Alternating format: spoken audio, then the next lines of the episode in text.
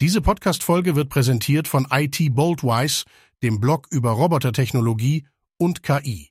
Willkommen zu den Critch Tech Morning News rund um die Themen künstliche Intelligenz, Technologie und Wirtschaft.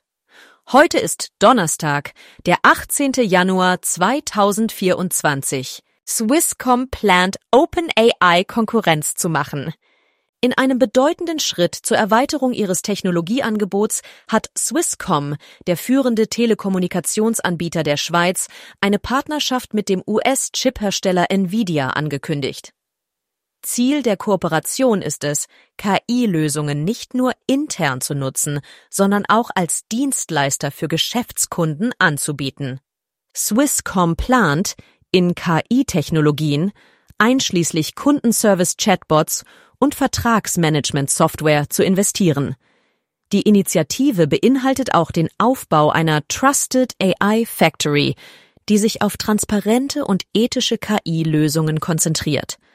Mit einem geplanten Investitionsvolumen von 100 Millionen Franken und einem Team von rund 200 KI-Spezialisten stellt Swisscom sich als eine Schweizer Alternative zu globalen Tech-Giganten dar.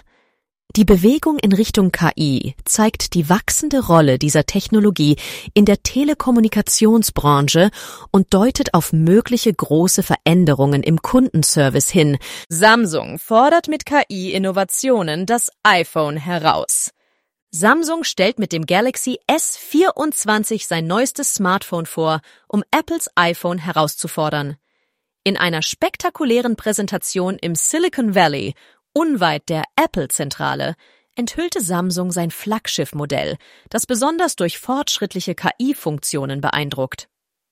Die S24-Serie bietet Echtzeitübersetzungen in 13 Sprachen, verbesserte Fotoqualität und Zeitlupenvideo-Umwandlungen mittels KI. Samsung kooperiert teilweise mit Google, um innovative Suchfunktionen zu integrieren – Während einige Basis-KI-Funktionen kostenlos bleiben, deutet Samsung an, dass fortgeschrittenere Features kostenpflichtig sein könnten.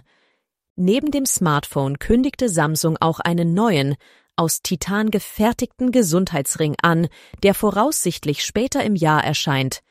Dieser Schritt markiert Samsungs Antwort auf Apples Dominanz im High-End-Smartphone-Markt. Künstliche Intelligenz lässt in der Autoindustrie bis zu 80 Prozent der Jobs verschwinden.